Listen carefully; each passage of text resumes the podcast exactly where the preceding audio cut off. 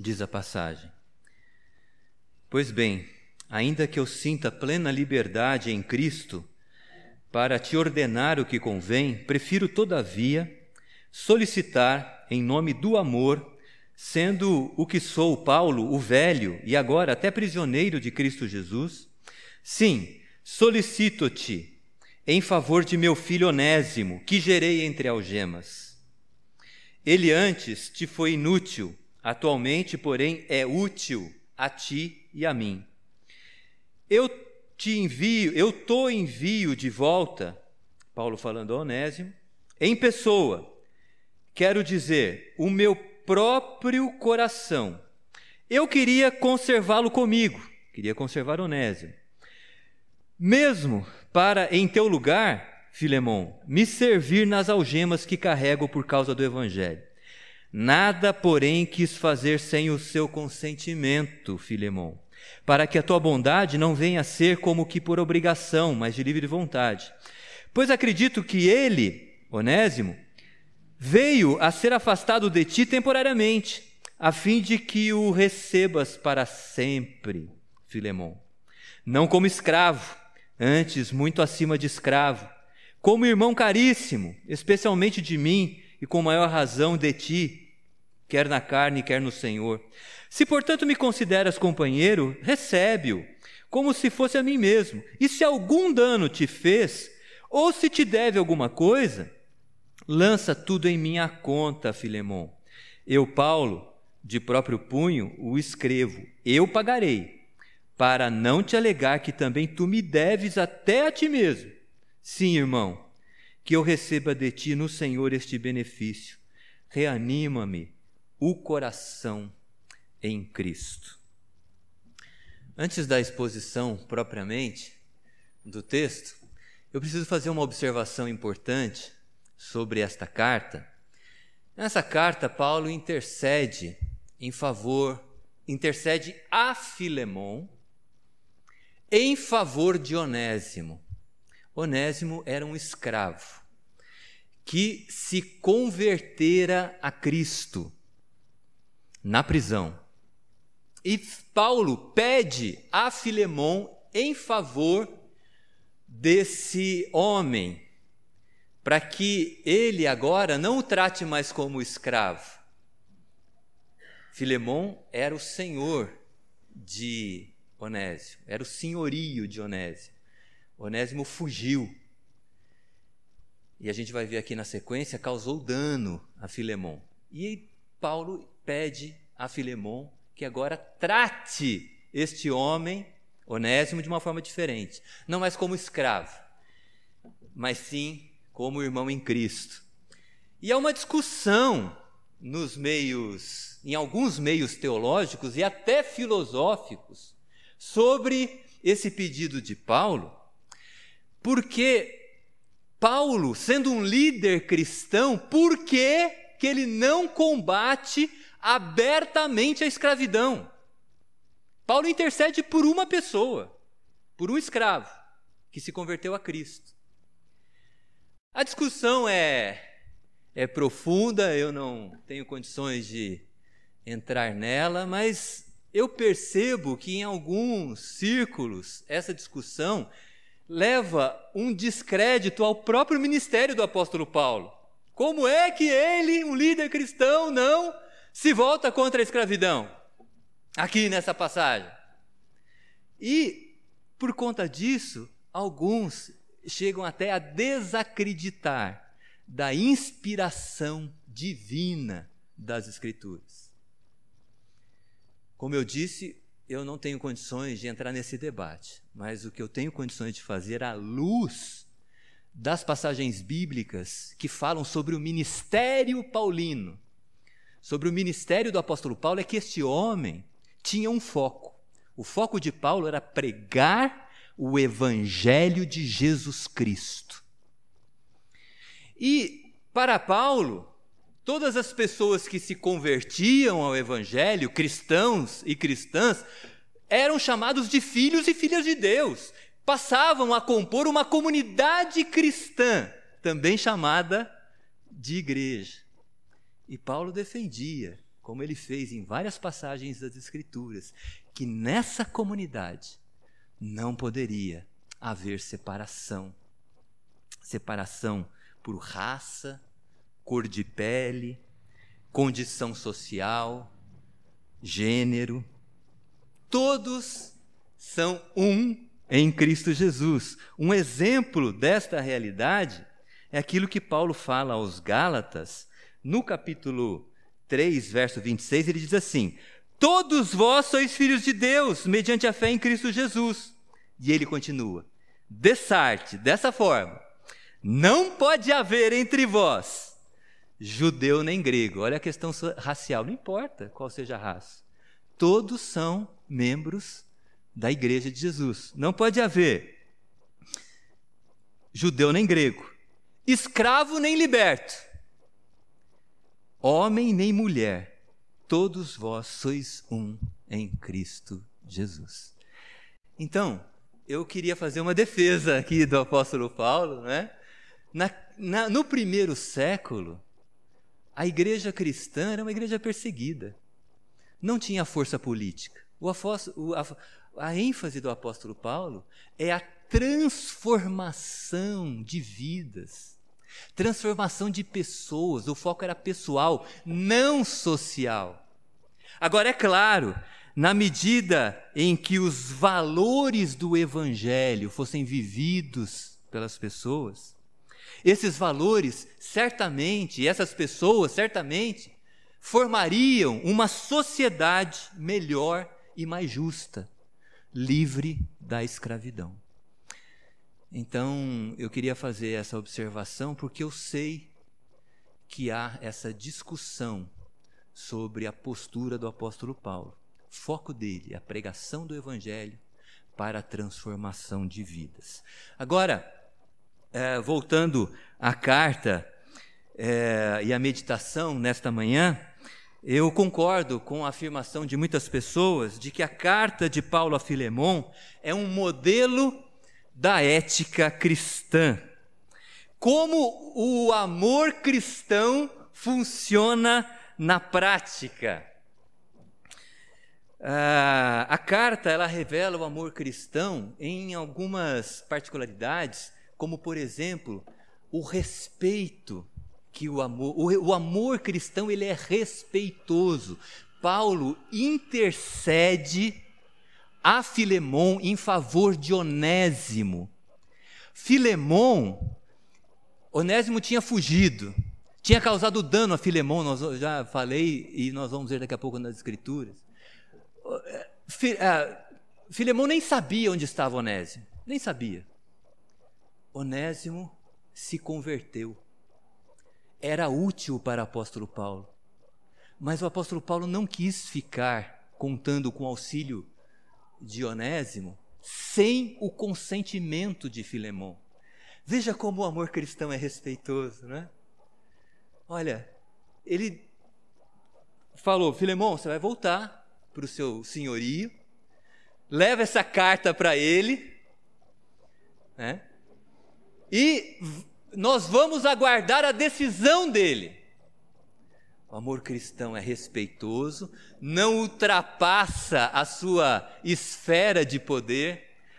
Olha, eu percebo, pastor, que muitas vezes nós experimentamos conflitos na nossa vida pessoal, na nossa vida familiar, é, é, ah, no trabalho, na escola, porque nós sempre queremos ultrapassar a nossa esfera de poder. Nós queremos interferir na vida alheia, dizendo como as coisas devem ser. Paulo ele é respeitoso. Ele não, não tinha alçada sobre aquele homem. A alçada era de Filemon. Ele devolveu Onésimo para Filemon. E Paulo faz um pedido, né? Nós vamos ver a essência desse pedido. E esse pedido está fundamentado na graça e no perdão, no favor e no perdão. Esse é o amor cristão, respeitoso, paciente, perdoador e gracioso. O foco da carta é o pedido de Paulo a Filemão em favor de Onésimo. Paulo se encontrava preso Era a primeira prisão de Paulo. Os teólogos eles dizem que Paulo, a maioria pelo menos, que Paulo foi preso duas vezes. A primeira prisão, é, lá em Roma, ano 59, acusação dos judeus, os seus patrícios, de que Paulo pregava o evangelho de Jesus Cristo, falando que Jesus era o Messias aguardado pelos judeus, e os judeus eram contra o apóstolo Paulo, por isso eles perseguiam o apóstolo Paulo, e Paulo apelou para César, para o tribunal romano, para julgar essa causa, mas essa causa não era importante para Roma. Acusação interna, de questões internas da, do judaísmo, da lei judaica. Então Paulo ficou numa prisão assim mais light, digamos, né? Domiciliar, ele recebia as pessoas. E lá naquela prisão, nós não sabemos se Filemão, que havia fugido, de Onésimo, que havia fugido de Filemão, foi para visitar Paulo como outras pessoas ou se ele foi preso, a gente não sabe. O fato é que nessa prisão, lá em Roma, a partir do ano 59, em que Paulo ficou preso, ano 59 até o ano 62, só para que vocês tenham ideia, a segunda prisão já foi mais grave, porque a acusação ela foi feita pelo imperador romano. Foi o ano 65. No ano 64, Roma tinha sido incendiada. 70% da cidade destruída. E o imperador romano acusou os cristãos disso. E Paulo era um líder cristão, ele foi preso. Ele sabia que dessa prisão ele não sairia. E ele morreu de fato, né? porque a acusação era do próprio imperador romano. Mas, voltando aqui, Onésimo conheceu Paulo na prisão, não sabemos as circunstâncias exatamente, ouviu a pregação do evangelho por intermédio do apóstolo e creu em Jesus. Olha o que diz o verso 10 aqui da passagem que nós lemos. Paulo solicitando a Filemão em favor de Onésimo, ele diz assim: Solicito-te em favor de meu filho Onésimo, que gerei entre algemas. Paulo estava preso, Onésimo estava preso. Pregou o evangelho ali, Onésimo se converteu. Só que Onésimo, ele tinha um passado de delitos, não é? Ele era um escravo fugitivo e ele havia causado dano ao seu senhorio, Filemão, como diz o verso 18 que é sempre bom você acompanhar na sua Bíblia. Diz assim: se algum, Paulo falando para Filemão, se algum dano te fez, ou se te deve alguma coisa, lança tudo na minha conta. Eu, Paulo, de próprio punho escrevo, eu pagarei. Então, Paulo, olha, Onésimo, volta lá para o seu senhorio, toma essa carta, e nessa carta Paulo não querendo, conhecendo Filemon e não querendo fazer nada sem o seu consentimento, enviou Onésimo de volta com três pedidos. Esses três pedidos estão aqui na passagem que nós lemos. Que Filemon, que Onésimo fosse perdoado, não é? nós lemos agora no final, versos 18 e 19, ou que a dívida de Onésimo fosse colocado na conta de Paulo. Vou ler de novo. Se algum dano te fez, ou se te deve alguma coisa, lança tudo em minha conta. Eu, Paulo, de próprio punho escrevo: eu pagarei. Então, primeiro pedido: perdoa a dívida dele. Se quiser perdoar, tudo bem, eu pago. Segundo pedido: que Onésimo fosse tratado não mais como escravo, mas como irmão em Cristo. Versos 15 e 16 diz assim: Pois acredito que ele veio a ser afastado de ti temporariamente a fim de que o recebas para sempre. Olha, é interessante. Olha Paulo falando a Filemão. Eu acredito que tudo isso aconteceu, ele fugiu, te causou dano, porque Deus tinha um propósito.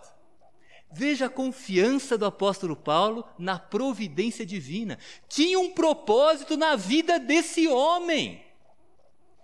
Porque através de tudo isso, ele não sabemos as circunstâncias, foi para a prisão onde eu estou.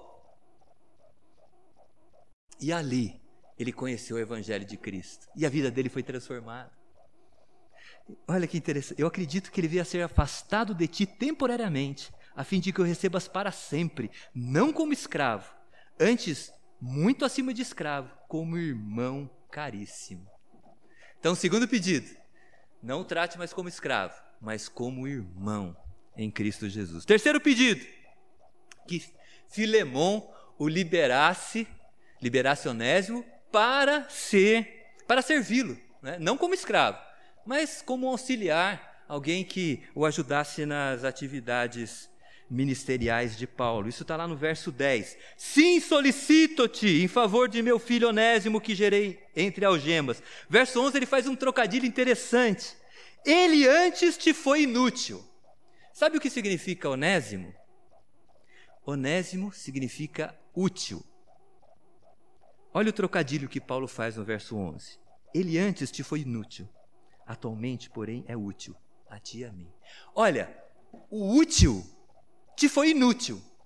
Mas agora, o útil, ele não é somente útil a ti, como também a mim. Eu te envio de volta em pessoa. Quero dizer o meu próprio coração, olha, eu tô, eu tô, eu tô mandando ele de volta, mas meu coração está partido, porque ele é importante para mim. Eu queria conservá-lo comigo, para que em teu lugar me servisse nas algemas que carrego por causa do Evangelho. Nada, porém, quis fazer sem o seu consentimento, para que a tua bondade não venha a ser como que por obrigação, mas de livre vontade. Então, três pedidos. Paulo, é, perdoa a dívida dele. Se você não quiser perdoar, põe na minha conta.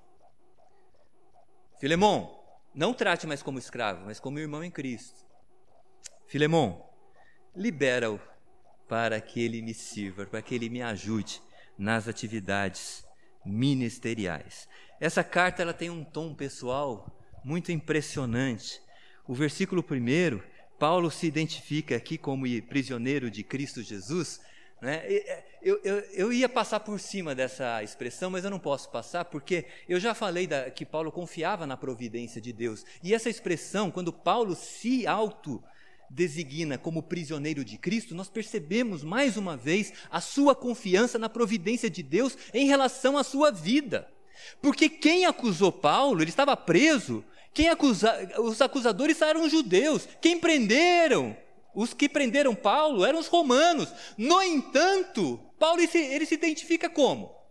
Preso pelos romanos? Preso por Roma? Preso pelos judeus? Não ele se identifica como prisioneiro de Cristo Jesus. Porque ele sabia que, mesmo na prisão, ele tinha uma missão ali.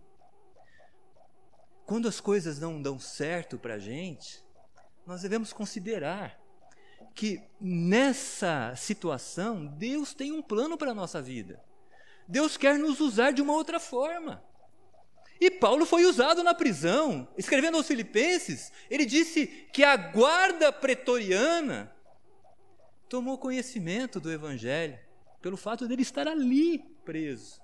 A guarda pretoriana que tomava conta dele. É. Mas o que eu quero chamar atenção é, é, o tom pessoal de Paulo em relação a Filemon, porque chama Filemon aqui ao amado Filemon. Agapetós, pastor. Agapetós, amado, de ágape. Ágape, ágape é, é, é o amor cristão na sua pureza maior. É o amor incondicional. Quando Paulo fala a Filemão, amado Filemão, ele diz, olha, eu te amo incondicionalmente. Também ele chama Filemão de colaborador.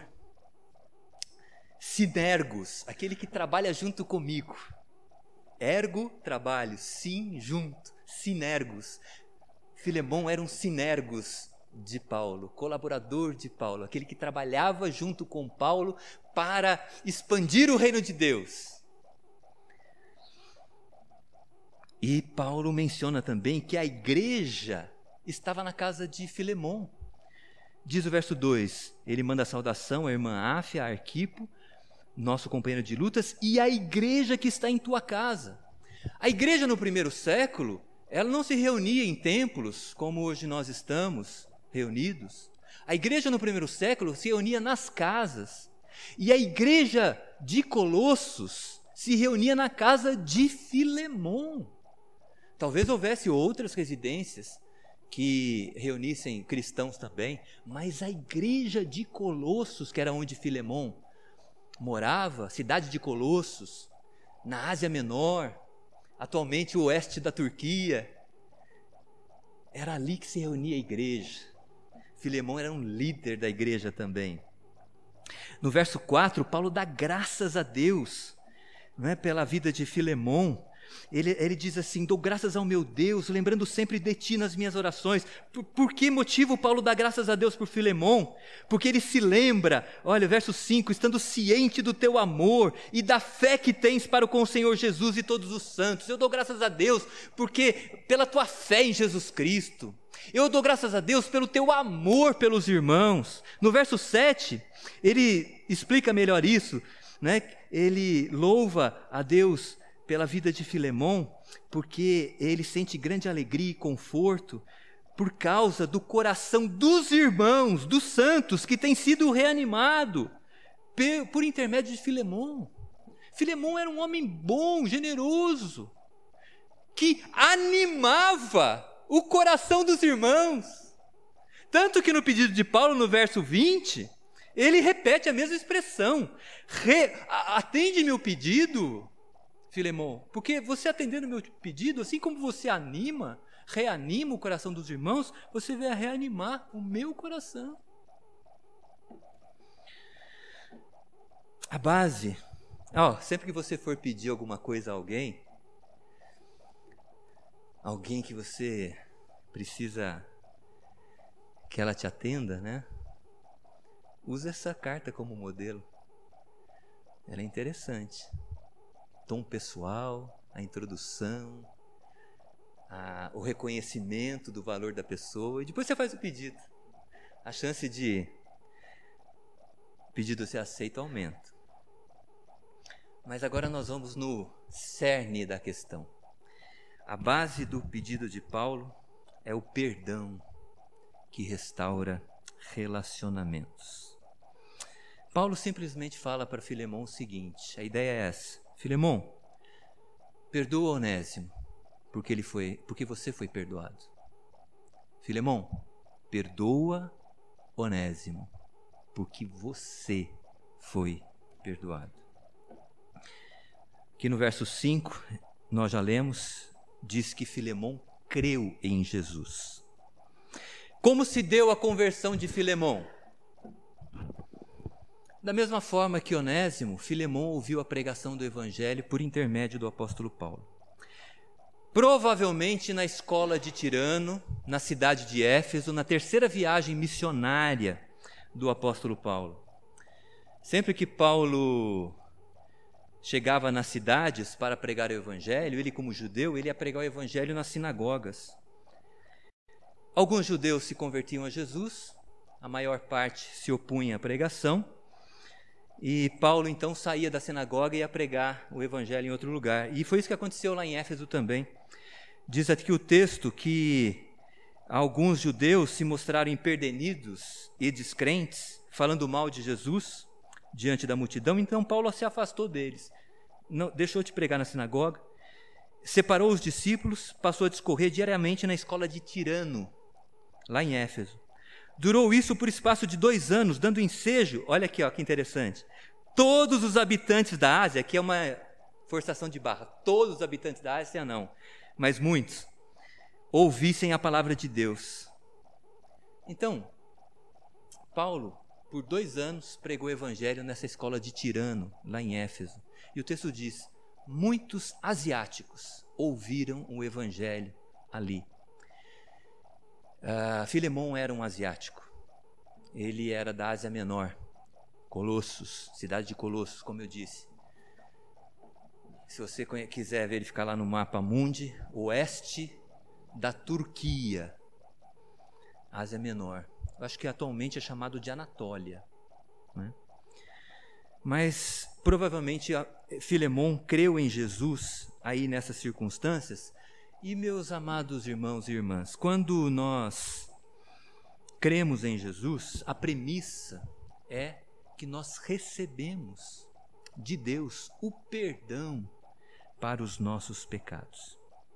Por isso, Paulo usa essa lógica: Filemão, você foi perdoado. Agora, exercite o perdão com Onésimo. A lógica é, é simples, né? Conforme já disse.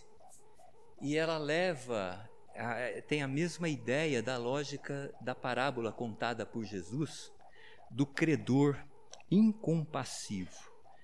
Credor incompassivo. Credor é aquele que tem um crédito a receber.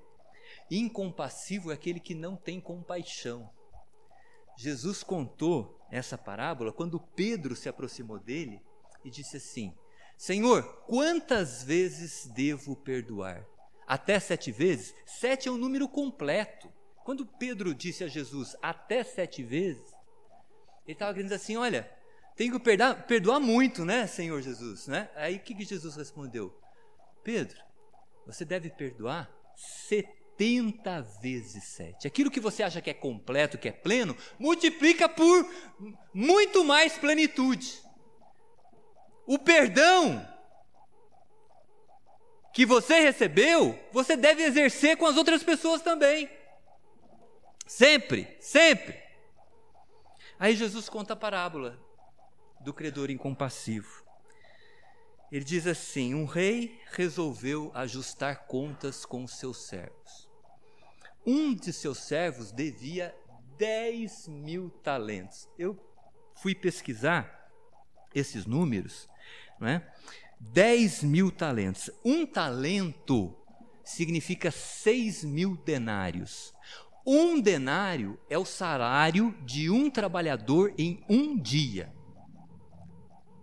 salário médio de um trabalhador em um dia. Um denário. Um talento, seis mil denários. Ou seja, um talento significa o salário de 16 anos e meio de trabalho de um trabalhador médio. Um talento. Mas o servo devia ao rei 10 mil talentos. Isso significam 60 milhões de denários. 60 milhões de denários, 164 mil anos de trabalho.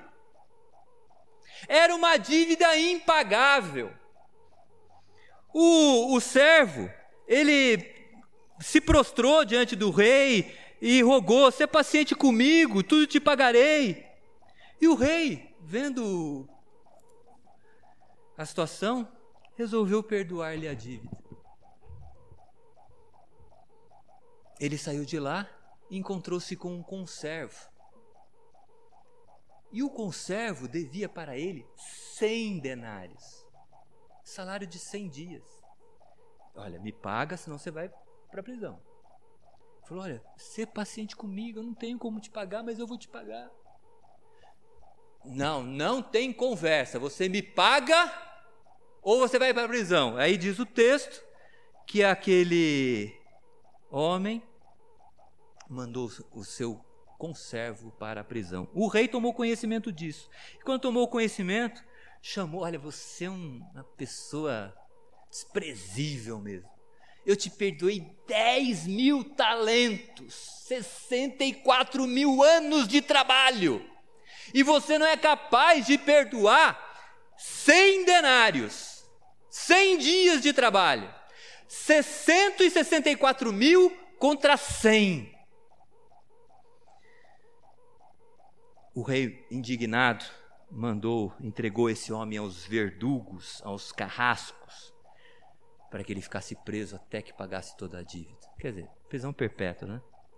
E aí a, a moral da história. Assim também meu Pai Celeste vos fará, se do íntimo não perdoardes, cada um a seu irmão.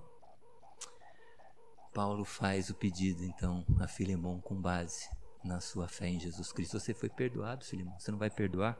Tinha como Filemão não atender o pedido de Paulo? Mesmo acontece com a gente, meus irmãos e minhas irmãs. Nós lemos na liturgia o texto de Colossenses. Talvez você não tenha prestado atenção na passagem, mas eu vou repeti-la. Porque lá no texto de Colossenses 3,13, que nós lemos na liturgia, é dito assim: Suportai-vos uns aos outros, perdoai-vos mutuamente, caso alguém tenha motivo de queixa contra outrem. Com base em quê que Paulo estava falando isso aos Colossenses? Assim como o Senhor vos perdoou, assim também perdoai vós. Aquilo que Paulo disse a Filemão se aplica a nós. Inclusive aqui, escrevendo aos Colossenses no verso 2,14, Paulo diz que os nossos pecados são como um escrito de dívida que pesa sobre os nossos ombros. Lá no banco, eu fiz muitas renegociações de dívida. Tentei, né? Às vezes não dava para fazer. Os parâmetros da pessoa não permitiam. E ela saía de lá chateada comigo, chateada com a instituição, mas eu não tinha o que fazer. Ela pensava que, era, que a culpa era minha. Tudo bem, eu entendi a situação, né? Mas a pessoa chegava sempre para mim e dizia: esse banco está cobrando juros abusivos. Não, eu, eu até concordava com ela, né? Mas eu, eu não podia. Mas aí eu falei, mas vamos ver então o, o escrito da dívida, vamos ver aqui a, a carta de crédito, o que está no contrato. Aí a gente lia lá junto, era exatamente o que o banco estava cobrando. Falei, tá vendo? Eu não tenho como brigar por você com base nessa sua afirmação. Mas vamos tentar renegociar esse negócio aí, né? Vamos lá. Às vezes dava, às vezes não dava. Mas em Colossenses 2,14 é dito assim: que foi cancelado o escrito de dívida que era contra nós e que constava de ordenanças, o qual nos era prejudicial. Isso foi removido inteiramente, sendo encravado na cruz por Jesus Cristo. Você já teve alguma dívida cancelada, quitada por um terceiro? Se você já passou por essa situação, se alguém chegou e quitou sua dívida, você deve ter sentido um alívio. Meu Deus! Agora eu estou até respirando. Pois foi isso que Deus fez em relação aos nossos pecados, através do sacrifício de Jesus Cristo, que nós tomamos posse pela fé. Então, aquilo que foi dito a Filemão é válido para nós também. Se somos perdoados, perdoamos. Lembram-se lá da oração do Pai Nosso? A parte que fala dos pedidos. É, eu tenho que falar a oração toda, senão eu vou. É, Pai Nosso que é do céu. O pão nosso de cada dia nos dai hoje. Perdoai as nossas dívidas, assim como nós perdoamos. Essa afirmação, ela é dita com base em quê? No perdão que nós recebemos. Se nós recebemos perdão, nós perdoamos. Aí você pode me dizer assim, mas quanto aquela pessoa que me persegue, deseja o meu, meu, o meu mal, eu devo perdoá-la? Estritamente falando, né, nós perdoamos quem pede perdão para nós. Quando alguém deseja o nosso mal e não pede perdão, o que, que a Bíblia nos ensina? A orar por ela. A Bíblia nos ensina a orar pelos nossos inimigos, para que Deus tenha misericórdia deles. Isso é libertador, sabe? Isso é libertador. Eu vivo algumas vezes essa realidade, vivi algumas vezes essa realidade na minha existência. Me sentia uma situação de entre aspas, perseguição de alguém contra mim. E eu falava, Senhor, se eu estou errado, me mostra. Se eu for uma pessoa endurecida, o Senhor pesa a sua mão sobre mim, mas santifica a minha vida. Agora, se essa pessoa estiver agindo dessa maneira contra mim, eu, como cristão, faço o quê? Entrego essa vida nas tuas mãos. Oro pela vida dela, entrego nas tuas mãos, e o Senhor, segundo a tua reta justiça, vai tratar a questão. É, Paulo ele começa com um pedido de perdão, né, para que Filemão é, perdoe Onésimo, e ele termina com uma exortação à obediência. Versículo 21 diz assim: Filemão só tem um, um capítulo, né? Então a gente vai direto no versículo. Então, versículo 21 diz assim: Olha Paulo falando a Filemão: Certo como estou da tua obediência, eu te escrevo, sabendo que farás mais do que estou pedindo. Ele começa com o pedido de perdão e agora ele, termina com uma exortação à obediência. Filemão, você não tem jeito, tem que me obedecer. Eu, refletindo sobre isso, eu pensei assim: João 14, 21 diz assim: Aquele que tem os meus mandamentos e os guarda, esse é o que me ama. Sabe, irmãos e irmãs, é muito bonito nós falarmos que amamos Deus, muito bonito. Mas o amor na, no cristianismo ele se revela por meio de atitudes. É por isso que nós permanecemos casados tantos anos, né? Aqueles que permanecem casados tantos anos. Por quê? É, quando eu, eu disse sim à minha esposa, ela disse sim a mim, eu disse sim para agir no sentido de amá-la, não de sentir o amor. Às vezes a gente não sente, mas a gente age no sentido de amar. Por isso João escreve: aquele que me ama é aquele que guarda os meus mandamentos. Aquele que foi perdoado, perdoa. Isso é cumprir o mandamento. Eu me lembro de uma pessoa, agora caminhando para o fim, que ela chegou para mim, disse assim, pastor, ela contou a história dela, falou, não consigo perdoar. Eu disse para ela, eu valorizo sua sinceridade. Porém, vamos refletir aqui sobre a obra de Cristo e o perdão que traz para a nossa vida. Aí eu fiz uma pergunta para ela: Você consegue pecar apenas três vezes por dia? Ela ficou olhando para mim, né? Ó, só para é, ilustrar, né, eu disse para ela: é, Você sabe que, tecnicamente, o pecado é desobediência à lei de Deus. Né? E qual é a lei de Deus? Não terás outros deuses diante de mim. Comecei a citar alguns mandamentos né, da lei. Não terás outros deuses diante de mim. Então, se você colocar qualquer coisa no seu coração no lugar de Deus, está descumprindo o primeiro mandamento.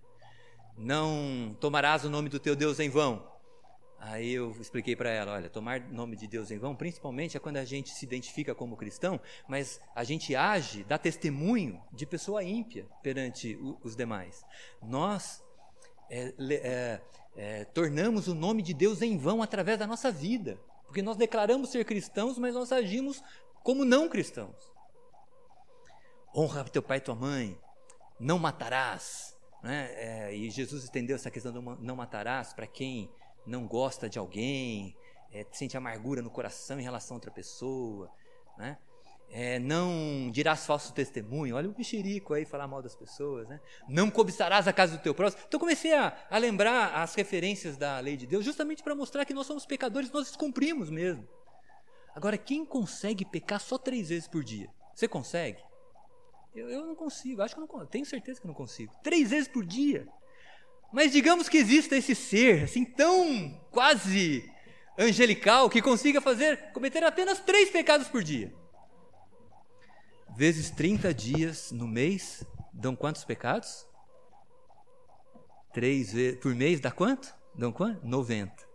Por ano, 90 vezes 12, eu fiz a conta, você não precisa se preocupar. 1080 pecados.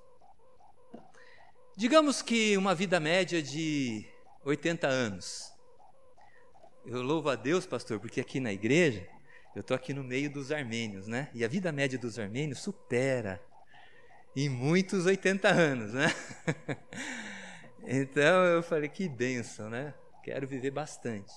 Então, a 1080 por ano.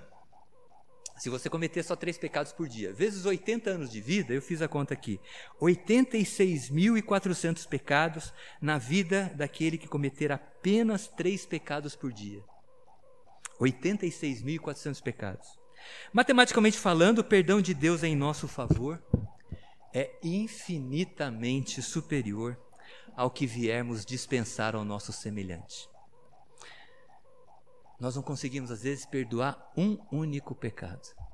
sendo que nós fomos perdoados em milhares, milhares de pecados.